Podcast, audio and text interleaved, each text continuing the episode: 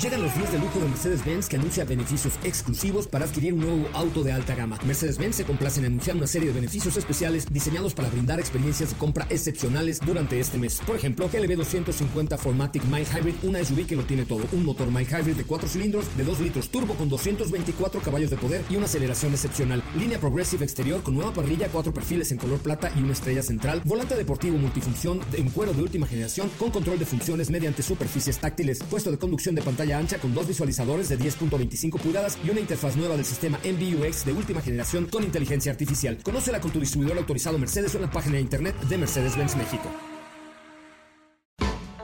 MBS Radio y el Dr. Zagal han dispuesto una generosa y elegante mesa para celebrar este banquete. ¡Pasen! Y sean bienvenidos a degustar los manjares de este menú, especialmente seleccionado para los paladares más exigentes. Esperamos que esta experiencia cultural les deje buen sabor de boca, aquí en MBS 102.5.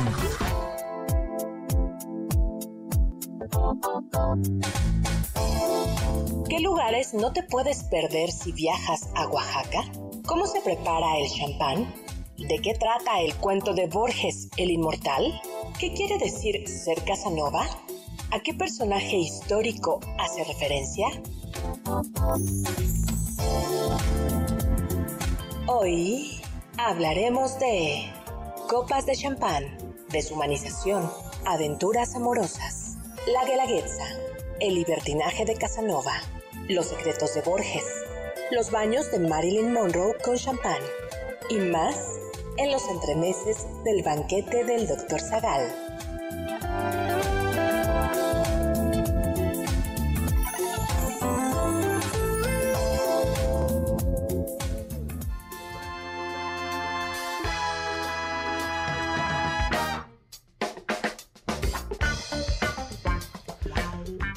Hoy visitaremos Oaxaca donde beberemos mezcal, presenciaremos la guelaguetza más tarde, en compañía de Giacomo Casanova, daremos un paseo por el mundo del amor.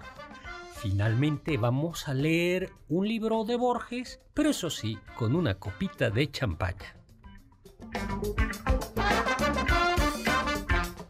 Hola, hola amigos y amigas, ¿qué tal? ¿Cómo están? Yo soy Héctor Zagal y estoy encantado de estar con ustedes hoy, miércoles 2 de agosto, 2 de agosto, a las 10 de la noche aquí en MBC 100.5 en este programa que le hemos puesto Los entremeses del banquete del doctor Zagal y nos acompaña como siempre la elegante y distinguida Carla Aguilar. Ay, Dios mío. Bueno, eh, esa es Carla. Eh, eh, te, hace falta una copita, copita de champaña. Yo creo que sí. El mezcal está muy fuerte. Bueno, finalmente, después de largas negociaciones, hemos conseguido traer nuevamente en vivo con la promesa de que se llevara una caja de champaña. Héctor Tapia, ¿te acuerdas cuando venías todos los sábados, Héctor Tapia? Así es, doctor. Me, me siento un poco como celebridad mal agradecida con quien semana tras semana estuvo echándome la mano y ofreció cuando estaba como soltero. En cada programa lo anunciaba, doctor, y ya que finalmente regresé al mundo del amor. El amor, el amor te ha separado del banquete. Ah, pero hoy me dieron licencia, doctor. Hoy te dieron licencia. Entonces, en mi noche de soltería vine a los entremeses del banquete. Ah, eh, eh, y como siempre tenemos y por eso elegimos el programa. Hoy vamos a dedicarle atención a Giacomo Casanova para ver si entre Héctor Tapi y Giacomo Casanova logran que el soldado del amor vuelva a ser tal. Oscar Sakaguchi. Hola, doctor. No, yo creo que. bueno, ya. No, sé qué tanto ayuda el banquete en realidad a encontrar pareja. Eh, Ahí está el...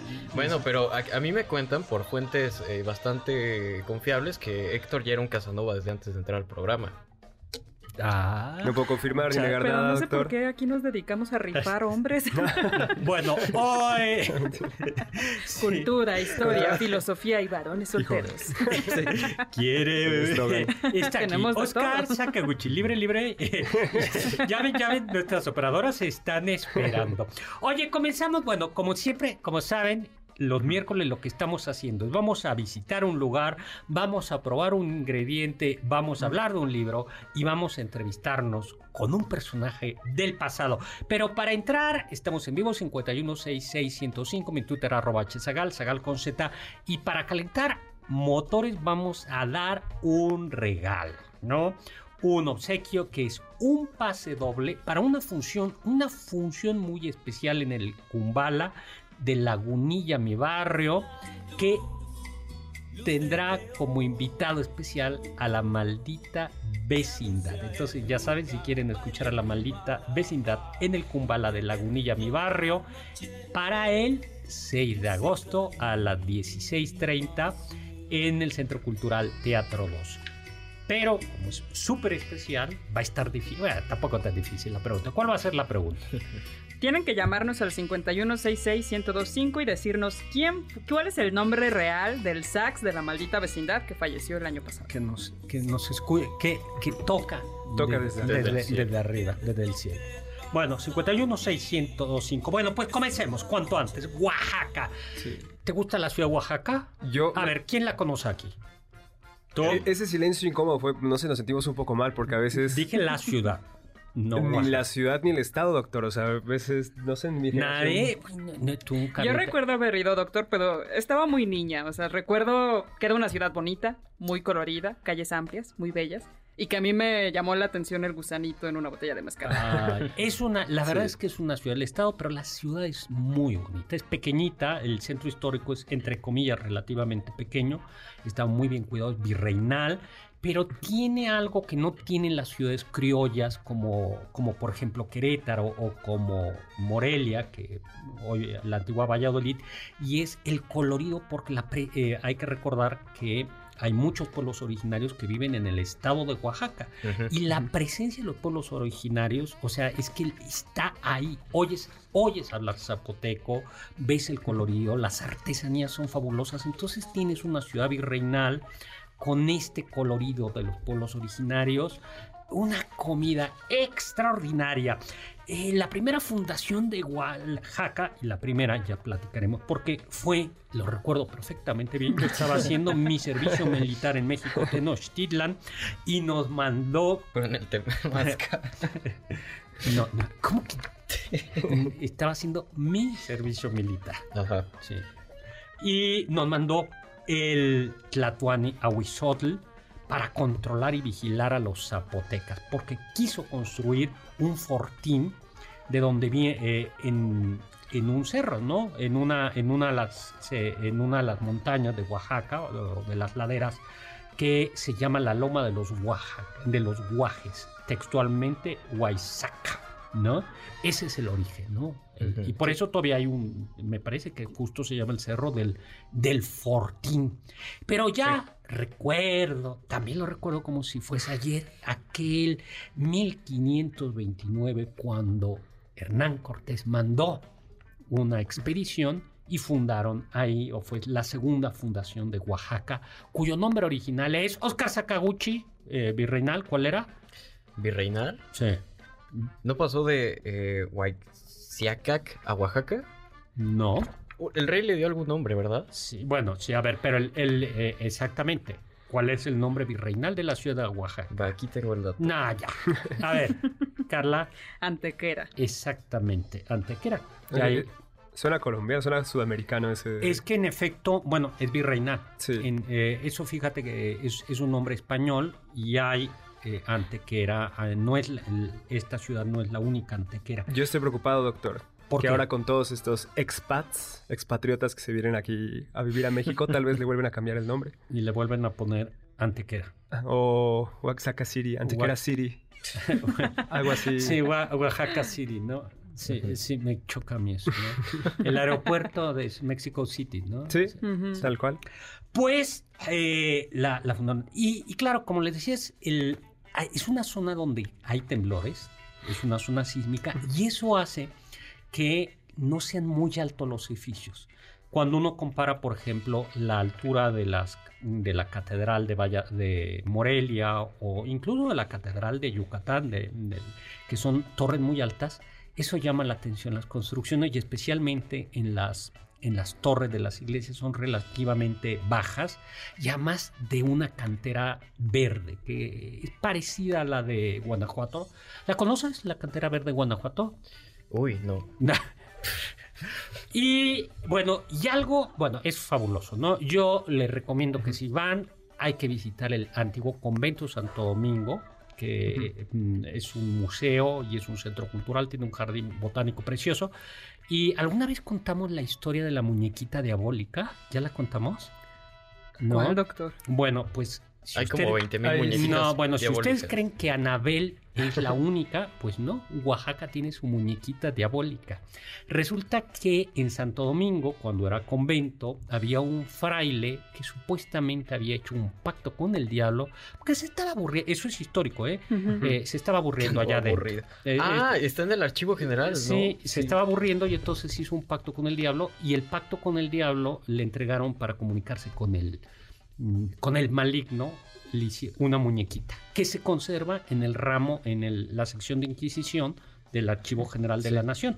Es de los pocos objetos que está ahí en, la Inquisición. Y, está bien resguardada, doctor. ¿Y cómo? Me la imagino como las leles o como algo así. Mm, es como una muñequita de trapo. A ver, la vamos a buscar y si la encontramos la ponemos. y le servía para... Yo quiero salir, quiero estar con una muñequita muñequita, muñequita, con un deseo, y salía el, fraile, dice, pero no, al final resultó, eh, fue curioso, por, exactamente es ah, esa. Ay, está horrible. Porque resultó que la misma Inquisición dijo, no, señor, usted no hizo ningún pacto diabólico y díganos quién era su cómplice. Y en efecto, tenía un cómplice que le abría la puerta pues, para que el fraile saliera. saliera. Pero bueno, ese es un lugar maravilloso. Pero luego ir al mercado donde está la comida, está el chocolate de metate. Uy, qué rico. O sea, yo he escuchado a alguien que no hable maravillas de Oaxaca y que lo primero que mencione sea la comida. Sí. A todos dicen, tienes que ir a comer. Y las artesanías son, son muy bonitas. El, barre, el barro negro, los textiles, también hay un barro verde muy, muy bonito. Y los alebrijes, que no son los alebrijes de la Ciudad de México, porque los, eh, si no son, estos son, es otro tipo de, alebrijes, estos son alebrijes de, madera y que bueno, sí están en la tradición de los alebrijes, ¿no? los originales de coco. Eh, a ver, es que yo creo que lo, lo, de coco, pues es que como lo de la Ciudad de México, los originales originales son de cartón. Lo de Oaxaca son de madera, pero pues no sé el de los originales de coco, de, de que son de cartón o de madera. Uy, pues es que para hacer la película de Coco, varios animadores fueron a Oaxaca, entre otros pueblos mágicos de México, y se basaron justo en unos diseñadores de alebrijes de Oaxaca para hacer eh, los diseños, me parece que de los guardianes de Miguel y de su abuela. Entonces sí se parecen mucho, pero están más, eh, relacionados con los de madera. Pues ese Oaxaca es un, un lugar, tiene un archivo histórico que no sabemos, es valioso, pero no sabemos qué tan valioso. Justo un amigo mío que está escuchándonos, Genaro Valencia, va en estos días a, estudiar un poquito el, archivo histórico. La catedral es sin duda eh, muy bonita. Y también fue una cuna importante de riqueza para Nueva España. Claro, por supuesto. De ahí venía la grana cochinilla. Con dinero eh, baila el perro. Y entonces a la pregunta de por qué ese, esa zona es tan importante, por qué el centro histórico es tan bonito, es porque había dinero. Y había dinero por la grana cochinilla. ¿Tú sabes qué es la grana cochinilla, Héctor Tapia? Mm, no, doctor. O sea, sí de bote pronto suena también como algo comestible. No, este no es comestible. No. Es un tinte, recuerden que antes de que se inventaran las anilinas eh, artificiales, este es un tinte que justo es una cochinilla que, es está en el nopal. En un nopal, que era una plaga. Y pero al mole, ya los pueblos prehispánicos... Ya lo utilizaban como, como tinte. Exactamente, y es da toda una gama que van desde algunos marrones hasta unos escarlatas rojos. Muy brillantes. Muy brillantes, muy, muy brillantes. Y eh, además fijan muy bien. fijan muy bien. ¿no? Y son unos colores espectaculares. Hoy por hoy es muy difícil, todavía se cultiva, pero la verdad es que es muy difícil competir con los tintes artificiales, con las, con las anelinas, pero son uno. Se dice que el no lo he documentado, pero se dice que, así, ¿no? Que el, el pintor, el greco, que justo pintaba con estos colores, cuando descubre el rojo, el de grana cochinilla, dice algo así como nunca volverá a pintar si no es con grana cochinilla. Nos tenemos que ir a un corte. Espero que les haya gustado este viaje por Oaxaca y ya verán lo que les tenemos preparados. Del diccionario del doctor Zagal. I love Paris in the springtime. La palabra champán proviene del francés champagne. Este nombre se utiliza en diversas comarcas francesas y viene del latín campus campo. Hoy, la palabra significa vino espumoso hecho en Francia.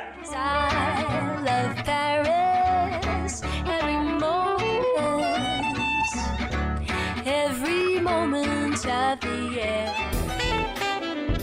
No te pierdas ninguno de nuestros menús y sigue el banquete del Dr. Zagal a través de las redes del 102.5. En Twitter, arroba mbs 102-5. Estás escuchando el banquete del Dr. Zagal. ¿Quieres contactar a los ayudantes del chef? Puedes escribirles en Twitter, arroba carlapaola-ab, Héctor Tapia, arroba Toy Tapia, Uriel Galicia, arroba U Cerrilla, Lalo Rivadeneira, arroba Geribadeneira.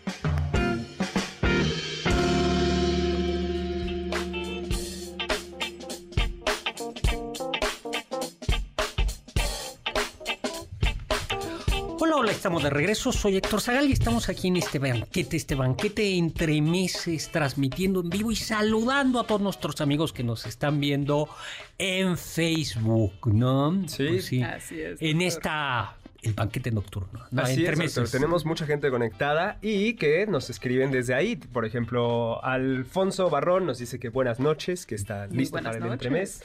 Víctor Hugo también nos manda saludos. Lidiana Esquivel y Marta Castro. A todos ellos les mandamos muchísimos saludos. Y le mandamos un saludo a Raúl González que nos escuchó ve, y nos, pregu- el, eh, nos pregunta el sábado pasado que, si, eh, que escuchó el programa y que si hay libros de filosofía cristiana y si le puedo dar un, un ejemplo. Sí, hay Sí muchos. hay. Eh, Ay, San Agustín. San Sí. Agustín. Las confesiones Confesiones de San son muy buenas. Y es una gran introducción, no son pesadas. Sí. Son menos eh, interesantes de lo que parece, porque uno creería que va a confesar así Bueno, como de la vida. repente- Sí, sí, sí, la vida de, de Casanova Cuando muy se roba las peras Era. y ese tipo de cosas. Sí. Pero sí te. Y eh, pienso en alguno, ¿no? Luego, Eh, doctor, tenemos ya al ganador de los boletos para Lagunilla Maldita Vecindad. Muchas felicidades a Roberto González Briones. muy bien, pues saludos, saludos, saludos, ¿no? Y gracias también a quienes nos escuchan antes de irse a dormir o quienes nos escuchan para arrullarse y quedarse dormidos también. Muchísimos saludos. Pues vayamos al 2 de abril de 1725. ¿Dónde Recién- estaba, sí. doctor? Yo estaba justo, eh, eh, había estado en Roma, había ido a visitar al Papa y entonces me dijeron, tienes que escuchar ópera en Venecia, ¿no? Y entonces fui a Venecia eh, y ese día 2 de abril de 1725 nació, yo no sabía que iba a ser tan importante, si no eh, me hubiera sacado una selfie con, con, con el, con el niño, con el Recién recién nacido. nacido. Y estoy hablando de ese Giacomo Casanova. Te tenemos que conseguir una asesoría con Giacomo Casanova, mi querido Oscar Sakaguchi. ¿Con la Ouija o Les vamos a invocar en este programa. sí. Bueno, ¿qué fue? Fue aventurero, libertino, diplomático, espía, jurista, violonchelista. En efecto, tocaba, era, bueno, en, en Venecia mucha gente, ya platicaremos de Venecia, muchos tocaban instrumentos. Algunos dicen que filósofo, eso no me lo acabo de creer. Bibliotecario, sí. Eh, matemático, pero sobre todo un libertino, así como Héctor Tapia. Un romántico. que Un su vida era filosofía, filosofía romántica? Yo, yo tengo una duda, doctor, y aprovechando que la mesa ahora está equilibrada, porque ya somos dos comunicólogos, dos filósofos, y un poco se nos da esto parte visual, cinematográfica, para imaginarnos quienes a veces nada más escuchamos Casanova y ni siquiera sabemos que había un nombre antes, como era mi caso, pero ¿cómo se lo imaginan? Si un actor lo puede interpretar para poder echarle imaginación. No era andar. especialmente apuesto. Ok. pero tenía... eh, O sea, porque salta un Brad Pitt. Tenía labia. O pero un- tenía, exactamente, Ajá. era la- el, el famoso póker, de, póker del amor, te- si se lo sabes, ¿no? A ver, ¿tú te lo sabes? El A ver, póker del amor, ¿no? No, Sí, a ver si me acuerdo. Era, eh, era, ella era verbo mata carita. ¿no? Lana mata verbo y Gandaya mata todo. Eso, sí. Escucha, escucha. Pero entonces, en una serie o en una película live action de Yo creo ¿quién que es su era un candidato? seguro de sí mismo, un hombre. Ah, yo me imagino a Tom Cruise. Tom Cruise. Yo Sí. también me imagino a Tom Cruise, pero cuando estaba joven, ¿no? Pues todavía se conserva, sí. bueno, pues no es lo mismo. No, no he ido a los hablar de los filtros. A ver, pero si ustedes son generación. Pero Este- todavía se lanza de Sí. acantilados para filmar sus escenas. Sí, o sí, sea, todavía se la. bueno, hablamos de Giacomo Ra- Casanova, sí. ¿no? ¿Cómo era? Era una madre insensible, ¿no? Tenía Eh, mommy issues. Sí, tenía un, un issue. Bueno, el hecho es que lo manda su madre a Roma para servir eh, en un buen puesto al cardenal Aquaviva, que era el embajador de España en la Santa Sede. O sea, la chamba era buena, ¿no? Pues sí, Imagínate que mandamos... sí, le- mira, mijito, te consigue. Pero ya desde ese entonces, ya como era todo un galán, ¿no?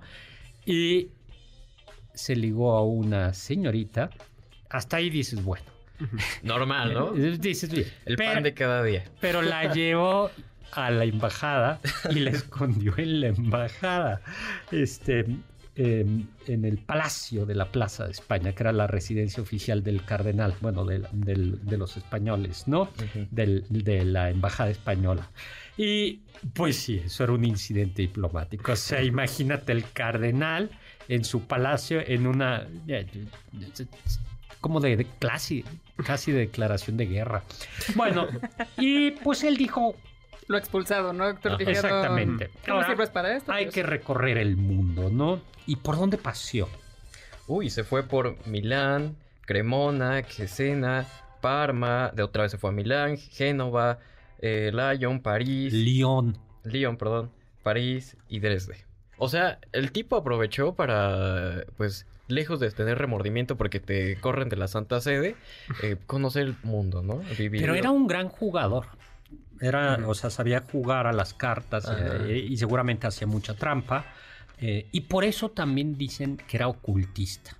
Entonces yo creo que más que ocultista, lo que sabía hacer era trampa y con las trampas hacía juego de como de magia, vamos a decirlo Sí. así, y al mismo tiempo jugaba las cartas y yo creo que bien eh, bien le bien le iba, ¿no? Ah, con razón lo metieron a la cárcel. Pues sí. ¿no? Sí.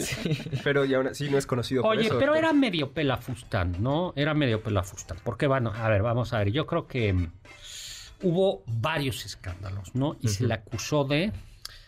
Pues de violar a varias mujeres. Bueno, es normal, ¿no? ¿Cómo Cuando- que normal? No, a ver, para un a tipo, ver, para un tipo, explica. para un tipo que en sus memorias dice que cortejó a 132 mujeres, no creo que las 132 hayan querido. Y además, si no, ves, a ver, si ves pero la hay... foto del tipo estaba no, feo. Pero hay una diferencia cualitativa. A una ver. cosa es 132 cortejar a, mujeres. una cosa es cortejar a 132 mujeres y otra cosa es... Violar aunque sea una de ellas. Bueno, sí. Sí. Pero también el tipo, a ver, si era un gandaya ya de por sí, eh, que lo metieron a la cárcel, dicen que por eso. este, Pero en realidad...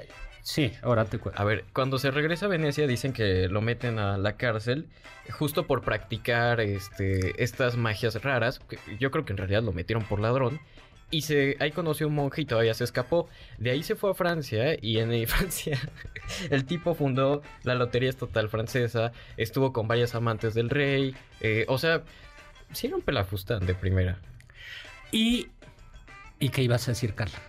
No, que, que entonces, de, de- de dónde se sigue que las violaciones y estas acusaciones de violación? Lo que creo que sí podemos tener como muy cierto es que, pues seguramente sufría de varias enfermedades venéreas, ¿no, doctor? Mm, Exactamente.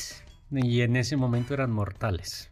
Sí. Eran mor, mor, mortales. Casanova fue de esos que vivió corto y No, ¿O vivió llegó mucho? hasta los 73 años. No me pues platiques. Que acumuló tantas de esas enfermedades. No me, eh, que Lo no me que la platiques. sífilis te mata muy, Muy lentamente. lentamente y, y a- con y mucho como dolor. aparece, se va varios años, pero ahí sigue. Bueno, pues mientras haya tenido tiempo para escribir tranquilamente todas sus memorias y dejarlas Eso sí, completa, todo bien. Eso sí. Escribió Ah, sus fue el caso. memorias, que es donde habla lo de las 132 mujeres. Por eso se dice Casanova, ¿no?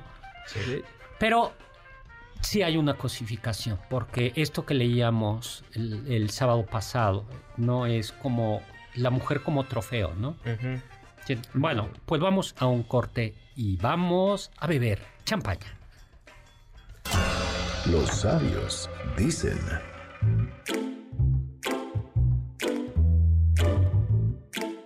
mis éxitos y mis fracasos, lo bueno y lo malo que he experimentado, todo me ha demostrado que, en este mundo, tanto físico como moral, el bien sale siempre del mal, igual que el mal del bien. Giacomo Casanova.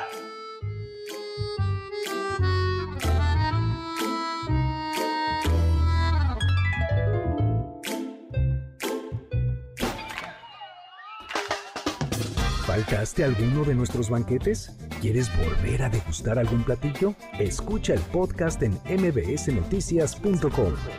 MBS 102.5. ¿Tienen algún comentario? Pueden contactar al chef principal, el Dr. Zagal, en Twitter, arroba hzagal. Sigue el banquete del Dr. Zagal a través de las redes del 102.5 en facebook.com diagonal mbs 102.5.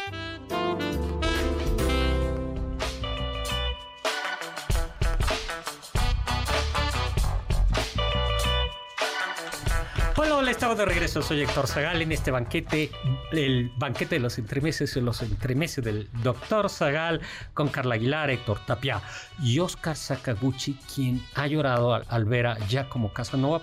No, tú no tienes que ser como Giacomo Casanova. No, yo- Ese no es un modelo, Sakaguchi. Yo ni siquiera quiero ser el soldado del amor, la Tiene- realidad. Bueno, pero tienes que ser un soldado valiente que muera dando batalla.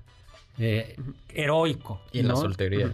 Heroico. ¿no? Tal vez sí seguir a Casanova, pero solo en la parte de como escuchar a las mujeres, ponerlas como iguales, tal, tal. Uy, no eso. sé. Ah, Ya. eso se nos Sí, olvidó que era, Ajá. eh, ese era el éxito Ese era de como su Casanova. secreto, pero entonces esa parte sí. Oye, pero bueno, ya que estábamos de casa, eh, hablando de Casanova, vamos a hablar ahora de la champaña o champán. A ver, ¿te Sí. gusta? Es lo más tarde que hemos hecho el programa, doctor, entonces sí, ahorita para mi cuerpo es raro.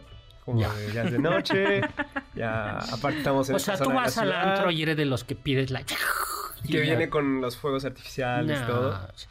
Carlita, ¿te gusta la champaña? Creo que solo tengo un muy buen recuerdo de la champaña, doctor, porque estaba en Francia, en un Ah. espectáculo del. Moulin Rouge. Ah, yo y salí también. bailando cancan. Ya se imaginarán por qué. Después de beber como dos botellas de Te champaña. dan una botella por Sí. ca- do- una botella por dos personas. Es más pintoresco es. y sí se antoja más que en, en un antro. Sí, era lo que iba a decir. Totalmente. Entonces yo tengo un gran recuerdo de la champaña. Ay, a Sí mí me gusta. gusta mucho, pero, Pero sí creo que da muy mal dolor de cabeza al día No, si es buena, no. Bueno, depende de, depende de, de cuánto. o sea, pero, sí. pero sí dicen que, Cantidad. que- Celebra demasiado. Bueno, pues vayamos de nueva cuenta, a ver, eh, al siglo X, ¿qué es? ¿18? No, siglo XVII, al siglo XVII. Estamos en un monasterio benedictino. Y allí hay un señor, el abad, se llama Dom Periñón. Mm. Dom es, ya alguna vez lo platicamos, es el título que tienen los abades benedictinos, Dom, que viene del latín, Dominus, y se contrae, eh, y es como Don, y de ahí también el Don, Don. Don, así. Entonces. Don Periñón eh, dice la leyenda, porque bueno, ya sabemos que, eh, ah, bueno, sí es cierto que los mo- monjes hacían vino, ¿no? Claro. Y entonces había hecho, recuerden ustedes que el vino tiene una primera fermentación, se fermenta en barril y luego se, el vino y luego ya se, se pone, ahora son tanques de acero y se pone en botella. Pero entonces hasta ahí va bien, pero entonces hace una, el problema eh, fue un accidente, otra, una serendipia, es que ese vino era un vino, vino blanco, ese, ese, vino, ese vino siguió fermentando dentro de la botella. Y entonces al fe- esa segunda fermentación, que además fue accidental, le agregó un dulzor. Y entonces dicen que está, bebió para probar y dijo, primero pensó ya se echó a perder esto. Y dice la leyenda que Periñón dijo, he visto las estrellas. Justo como tú. Eh, Ahí en Sí, París. le creo. bailando eh, cueca. Ve- ve. Entonces, ahora, el, el proceso del, del método de la champaña, y esto tiene que ver eh, con el. o sea, el, eh, champa- la champaña es de champaña. De-. Denominación de origen. Denominación de origen. Los otros se llaman espumosos. Hay espumosos muy buenos. Por ejemplo, los- siempre el- los vinos italianos espumosos son muy buenos. La cava catalana es muy buena. eh, y, al- y algunos, ¿no? Y, eh, y entonces ahora lo que se hace es, es- se usan uvas, Pinot, sí, Chardonnay, Pinot Pinot Noir. Varias uvas y se, fe- se hace el primer proceso fermentado, luego se mete a la botella, que deben ser botellas de, que tienen que tener el cristal grueso. eh, para que sigan fermentando, ¿no? Se, eh, se siga fermentando, se le agrega algo para aumentar el- la fermentación y viene el degüelle de la botella. Entonces las botellas están como acostaditas. Entonces hay un momento en que manos expertas, al menos se hacía antes, era las abría, ¡prac! salía algo de- y le agregaban eh, y le agregaban un poco más de vino y ese es el para dejar escapar un poco del, del- del gas que tiene que ser una espuma natural. Por eso es, es tan complicado la, la el vino champaña, la champaña. El chapa- eh, ese se llama el método champanoise. Sí, y por eso tiene la fama que tiene, o sea, porque incluso para los FIFAs que disfrutamos mucho el Ah. fútbol y tal, hasta le dicen el fútbol champaña y es como, sea, no es el Sí. fútbol otra bebida. Y eh, también, bueno, y, y se usa en los, eh, ¿cómo se llaman? En las carreras de autos. eh, comenzó a usarse en el siglo XX, porque eh, a inicio del siglo XX, para celebrar, es que es un Sí. libro, es un vino de celebración, De porque es un vino, es un vino, es un vino caro. Y también es muy icónico que cuando zarpa un barco eh, destrozan la champaña, ¿no?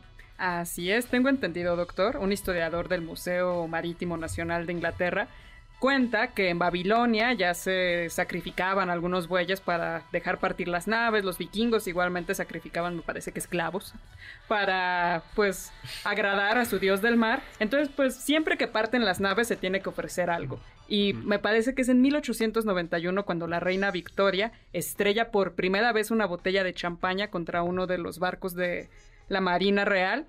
Pero ya en 1845 en Estados Unidos se rompió una botella, no de champaña, sino de whisky, para despedir a una de sus naves. Y ya dijeron de allí champaña, ¿no? Es un, es un, Y algo interesante es que la mejor eh, champaña para estrellar estas botellas no es la cara, sino la muy barata porque es mucho más espumosa. claro. Sí, sí, Entonces es más vistosa. Hay dos maneras de beberla. Trae- te- la, hoy se usa la flut, la flauta, que el otro día escuché a una persona que sí sabía mucho de champaña y decía, no es cierto. Eso lo que pasa es que se ve Oh. bonito, se, se llama el... Se ve más elegante. eh, Se ve, exactamente, pero en- dicen en el fondo, en el fondo, la, la botella, la copa antigua, dice, eh, me decía ella, sigue siendo buena porque tiene olores, tiene sabores, explotan es los, más los sabores. ¿no? Sí, y, ti- y hay muchas leyendas, ¿no? De esa... De, De esa- por qué tiene esa forma. de por qué tiene esa forma, ¿no? Hay una que dice que son, está inspirada en los pechos, en los senos, y ahí ya depende, ¿no? Sí. Ah, uno de, dicen unos que fue de Madame Pompadour, la amante Oh, de. Luis XVI de Luis XV. Otros dicen, pero esa no me la creo, la de que estaba, eh, fue María Antonieta, la esposa de Luis XVI. eh, Como un regalo. ¿no? Ajá, que Sí, las mandó a hacer como un regalo para su esposo. Sí. ¿Qué, qué tipo de regalo? Por eso, eh, ok. Ay, es un buen regalo. ahora Qué tierno. Madame- a Madame Pompadour se le, aña- se le atribuye una frase de la champaña, ¿no? Ah, sí, que dice. eh, El champaña, el champán es la única bebida capaz de hacer más bella a una mujer después de haberla bebido. a un hombre, doctor. Pues no sé, tú. No, pues no sé. Tenemos yo- que yo- ponerlo... A ver, champán caro yo creo que no he tomado, ¿Qué entonces... preguntas? ¿Qué? ¿Con qué? Esa Kaguchi. Vaya, los, los programas de la noche... Si nos quiere... Están no, a subidos de ver, tono, ¿verdad? Si nos quiere conseguir pareja a nosotros, pues yo digo también al doctor, ¿no? ¿Qué tal si por ahí hay eh, una interesada No, yo que como... me trae su botella de Yo a mi edad, recuerden que ya... Mándenle copas A personalizadas. mí, sí, a, a mi edad ya no, no... Si no conocí el amor cuando fui adolescente. Ay, doctor. Menos ahora que estoy Doctor, al final nos de han la vida. mandado pasteles, nos han mandado flores, nos han Pero mandado... ¿Alguna al vez han mandado al champaña? No, pero aprovechamos para decir, Ok, está amigos, Bienvenidas sean amigos de Don de Periñón, que acabamos de hablar de ustedes. Ya los mencionamos dos veces. veces. Sí. Don Periñón, Don Periñón. Vamos a un corte a tomar champaña. Escuché que... El champán es un vino espumoso debido a la levadura, la cual, al consumir el azúcar de las uvas, libera dióxido de carbono. Como el champán se elabora mediante un proceso de doble fermentación, la cantidad de dióxido de carbono se eleva tanto que cada botella llega a contener más de 7 millones de burbujas.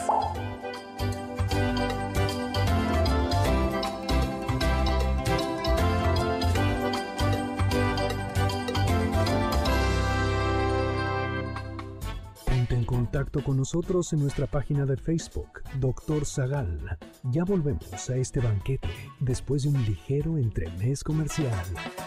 ¿Listos para el siguiente platillo?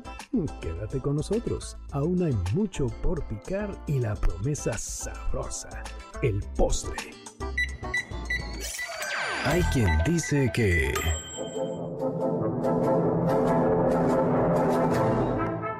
Oaxaca, específicamente en la comunidad de Santa María del Tule, se encuentra uno de los árboles más grandes del país, un agüehuete con más de 2000 años de antigüedad, conocido como el árbol del Tule. Además de su gran tamaño, una de las particularidades de este árbol es que hay partes de su tronco que asimilan figuras de animales como la cabeza de un león, un venado, un elefante y un cocodrilo.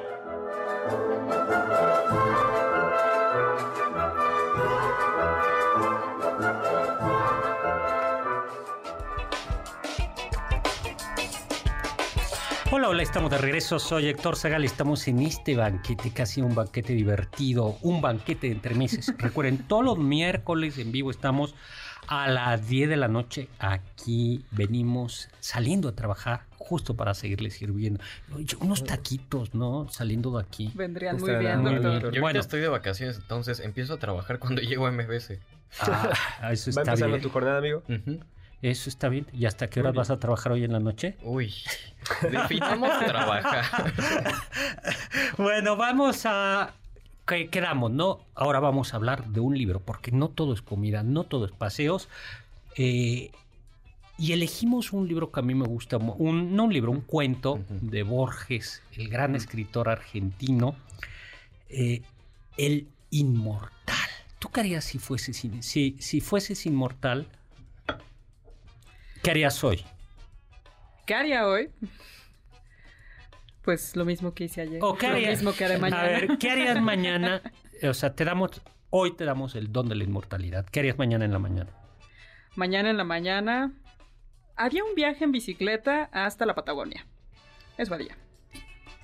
Héctor Tapia. No sé, doctor, porque siempre viene, o sea, como la pregunta de, pero no voy a envejecer. Bien. Ah, sí, las clases de mitología. los Cierto. 200 años ahí. Exactamente. ¿Se acuerdan que ya platicamos Sí. eso? De Sí. que los dioses griegos que eran muy chistositos. Quiero ser inmortal. Concedido, pero justo con la inmortalidad, Exacto. el envejecimiento. No, vamos a ver. No, Te conservas bien. Ok. Fíjate que. Muy bien. Eh, ¿Y tú? ¿Yo? Si fueses inmortal a partir de mañana o a partir de hoy en la noche, ¿qué harías mañana? Uy, entrar a una depresión inmortal. Fíjate que yo lo mismo que. Héctor Tapia. Me quedaría a dormir. Sí. Porque, y, y justo no haría eso, porque ¿por qué ir a andar en bicicleta a hacer ese viaje en la Patagonia mañana? Ya habrá tiempo. Pues no lo sé, soy inmortal. Todos los Ah, peligros sí que pueden ocurrirme. Pero en- ¿por qué lo hacen mañana y no en un año? Te acuestas a Sí, ver pero- TikTok. Te justo y agote. aquí ya Oye. quiere llevarme al pozo de la depresión Bueno, inmortal. el, le- el cuento de Borges del Inmortal es un cuento, no, es- es un cuento filosófico, Sí. es un cuento con un lenguaje, es muy erudito, se inventa nombres, se inventa historias y es Sí. muy refinado, muy pulido. Yo diría que no es la mejor introducción a Borges. ¿no? Ah, yo confirmo, doctor. Eh, Yo hace- hace rato que fue mi introducción a Borges, sí. ¿Cómo Estu- que? estuvo curioso porque pequé de querer escuchar el audiolibro en lugar de leerlo en el camino hacia acá. Y yo pensé, estaba emocionado porque vi la foto de Borges en la miniatura del video y en eso comenzó el acento jarocho más marcado que he escuchado. Y dije, un momento, este no es Borges. Entonces, Pero, Ah. pero yo comenzaría con Funes el Memorioso. Pero vamos a, a- Hay un pedacito, nada más para que lean, eh, que, que oigan este pedacito. Ser inmortal es baladí. Menos el hombre, todas las criaturas lo son, pues ignoran la muerte. Lo divino, lo terrible, lo incomprensible es saberse inmortal. Es un, un- un gran texto, ¿no? La historia es más o menos así, no, no, no, no, no hay spoiler, es un soldado romano que ha combatido en Egipto y entonces escucha hablar Se encuentra con un jinete, ¿no? Exacto. Que llega apenas en su último suspiro, el caballo se cae enfrente de él y este jinete en el último suspiro le habla de unos inmortales y de una ciudad donde estos seres viven, porque él mismo iba buscando el río del cual se supone que han bebido para ser inmortales. La fuente de la inmortalidad. Oye, antes que otra cosa, le mandamos un saludo a Medio Oriente, a Sayeda, que nos está escuchando. No, muchísimas gracias. Ay, pobre, pobre. Tiene algo de temperatura. Está con agripada, pero nos está escuchando Ay, Que se desde muchas gracias por permitirnos acompañarte. allá. Que te mejores. Son las 8 de la mañana, ¿no? Luego Francisco Ventura también nos manda saludos y mi chavo Ro también nos está escuchando. Eh, Luis Carlos, saludos, dice que muy, muy buen programa, eh, muy, muy buen programa. Y él nos está escuchando desde Ocotlán, Oaxaca. Ah, muy Ay, bien. qué bien. Muchas, muchas gracias. Bueno, entonces eh, eh, es, es un libro muy, eh, es un cuento muy interesante por... Que tiene porque- muchas capas, ¿no, doctor? Claro, pues muchos relatos, porque además Muchos al final hago una idea que es recurrente en Borges es si tú eres inmortal, esta idea es ¿por qué hacer algo hoy si lo puedes hacer mañana? O en 100 años, O en o en 100 mil años. años. Y luego la otra es si la identidad personal procede de nuestros recuerdos en muy buena medida. Imaginemos, vamos a tomar a Oscar Sakaguchi como conejillo de indias y que le damos dilita a su memoria. Pluc. ¿Serías tú Oscar Sakaguchi? No. Bueno, Sí, Hoy oye, legalmente ante la ley. Físicamente. Habría sí. alguien que te va a perseguir. Ajá. Aquí tengo un Oscar Sakaguchi que pagar impuestos. puestos. Pero se- bueno, Si no me pero hagamos el otro ejercicio. ¿Qué pasa si a la memoria de Oscar Sakaguchi le vamos agregando las memorias de, De otras Homero. personas? De Homero. Oh. De Hernán Cortés, de quien sea. Del ¿no? doctor Sagan. ¿Quién serías tú? Uy, una mezcla rara. Exactamente, eso es lo que hace Borges. Sí. Eso es lo que hace Borges. Una persona que ha vivido una infinidad de tiempos, un- o un tiempo, tiempos muy, muy largos, se terminan revolviendo los recuerdos y por tanto las personalidades se recuerdan, eh, se, Claro. se confunden. La gran pregunta en realidad es ¿quién es el inmortal? Y la segunda pregunta sería, si yo no muriera nunca, ¿quién soy yo? Mm. Ah, vas acumulando las experiencias de esta persona. Pudiste haber sido Miguel de Cervantes, pudiste haber sido Hernán Cortés, Napoleón. Napoleón, pudiste haber sido, o bueno, viviste a lo largo de mucho tiempo tantas experiencias que Sí. se repiten en las vidas de otras personas. Claro, porque es- la idea es quien es un hombre es en realidad un hombre inmortal es en realidad todos los hombres. Es el género humano en un individuo, lo cual es contradictorio. Y, eh, y al mismo tiempo este tedio de la vida de, bueno, pues si ya he vivido todo o he vivido tanto Y voy a seguir viviendo. viendo, sí. Para, no, es que justo también tiene que ver con lo que platicábamos el sábado de que la muerte le da sentido a nuestra vida. Sí, Porque exactamente. si no hay muerte, entonces nunca va a haber una última experiencia, nunca va a haber un último recuerdo. Entonces es como de, pues, eh, ¿de qué me sirve vivir? Y también parte de cómo se describe a este ente inmortal es, se termina perdiendo en el mundo de lo abstracto y no hay algo como... eh, lo decía, por ejemplo, en el tema del lenguaje. Se pierde el sustantivo, se pierde el verbo. O sea, terminas viviendo eh, ya en la locura casi, en el tema abstracto. eh, y, y hace los inmortales casi como vagabundos. Eh, ya, ya no, no contemos tanto para que no los... ¿Oh, sí, lo contamos? Ay, sí, Pues sí. De todas Bueno, formas, leerlo, no se los Ajá. vamos a arruinar, leerlo sí, es sí. fabuloso. Hay Algo un inter- momento en el que se encuentre ya con esto, ¿no? Con una persona, llega y dice, son los trogloditas, los bárbaros, Ujú. y hay un señor, dice, que no se ha movido y que tiene un nido de árboles. O sea, Oh. le digo un nido de pajaritos. O sea, Sí. en su cabeza anidaron unos pájaros. Y entonces descubre que ese era un inmortal. Y justo como está aburrido y tiene toda la eternidad para moverse, pues No se ha movido. no se ha movido. Sí. Y entonces digo, ay, no, ese pajarito, ¿qué se queda ahí? Ya, me lo quito mañana. O sea, llegó al punto extremo de lo que yo haría mañana. Exacta, En, exactamente. en eso voy a terminar. Exactamente, exactamente eso es. ¿Por qué hacer, a diferencia de lo Claro. que, que Carla, que es toda Sí. vitalidad? Pero Ay, sí, yo sí haría muchas cosas. Y algo interesante es que también este personaje que, que vamos siguiendo en este, en la mayor, la gran parte del relato, sigue viviendo a lo largo de las épocas y tiene algo que contar porque tiene una esperanza todavía, que es encontrar el río con el cual se va a volver mortal nuevamente. Y que es un leitmotiv de muchas de estas películas que hemos de Highland, de toda- todas estas películas de Sí, inmortales terminan siendo la búsqueda de la mortalidad. Oigan, platíquenos, de verdad, díganos si les está gustando este, este modelo de miércoles de banquete, miércoles de entremeses, entremeses. y sábado de banquetes, ¿no? Eh, ¿qué, gu- ¿Qué temas les están gustando?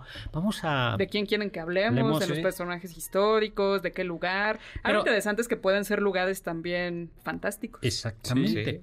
Pero sobre todo recuerden que Oscar Sakaguchi está en un Soltero. pa- está soltero y, Lo y más que- importante y que en es- este en este miércoles de entremeses Ah, y que trajo un caso de éxito, doctor. Exactamente. Ya no es que Héctor Tapia. Ya nos vamos. Muchísimas gracias. Gracias, Carla Aguilar, Muchas Oscar gracias, Sakaguchi y doctor. Héctor Tapia en cabina. Gracias, muchísimas gracias a Carmen Cruz Larios y Héctor Tapia por cápsulas. Ingeniero Zavala, muchísimas gracias en controles y producción. Mil gracias a Juan Carlos Castillo, Carlita y Oscar Sakaguchi. Y dejo con aquello que decía el filósofo Immanuel Kant, sapere aude, atrévete a saber. Yo soy Héctor Zagal. Confiamos que este banquete ha sido un deleite gourmet y cultural. Gracias por escucharnos y los esperamos el próximo sábado con una deliciosa receta que seguro será de su agrado. MBS 52.5